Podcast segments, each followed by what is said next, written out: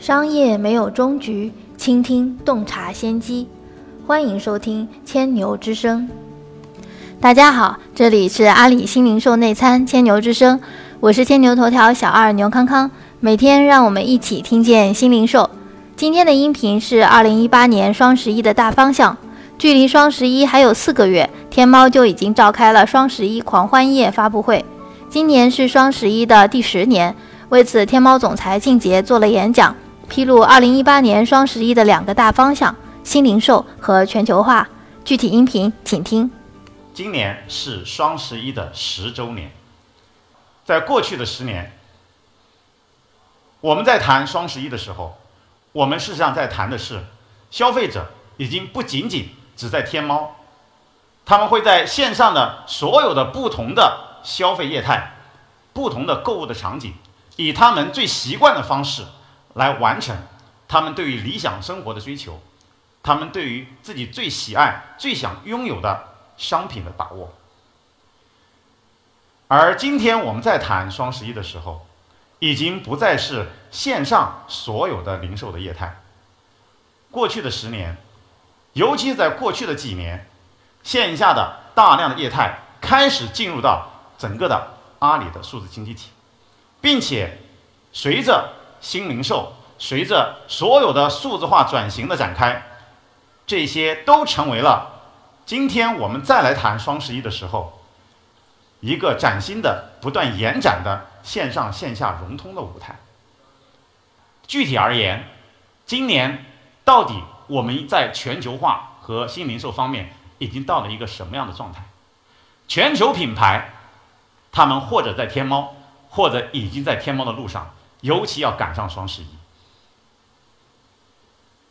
全球的商品通过在过去的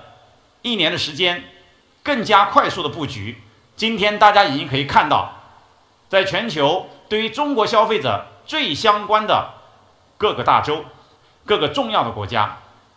我们已经可以让所有的尚未真正意义上进入国内的品牌商品，这里面既包括生鲜。也包括大家所喜闻乐见的美妆商品、母婴商品、食品等等，所有大家对于全球同步的理想生活的美好想象，今年都会让它变得是触手可及。我们在谈全球化的时候，不仅仅谈的是中国的消费者，对于中国的品牌，就在今年的五月份，已经随着天猫出海，可以做到货通全球。在海外的华人，在海外的对于中国品牌、对于中国商品、对于中国文化有充分的需求的消费者，在今年，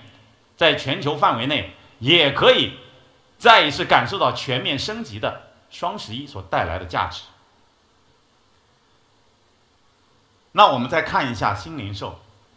新零售在几个方面，首先在零售的一个关键的部分。就是我们所有的品牌跟我们的消费者之间的互动，在这个屏幕上大家看到的只是其中的一部分。品牌跟消费者如何是能够互动？如何让消费者真正意义上的对这个商品起心动念，真正的希望能够占为己有，真正的希望把它变成是自己理想生活的一部分？所有的新零售的营销技术。将会让消费者不仅仅在线上，在线下所有的零售场景，都可以在整个的双十一的过程中，和我们的数以十万计的品牌全面互动。而这个互动的过程，毫无疑问将会以双十一作为真正的高潮来临的顶点。而在这个顶点之前，就是我们的猫晚。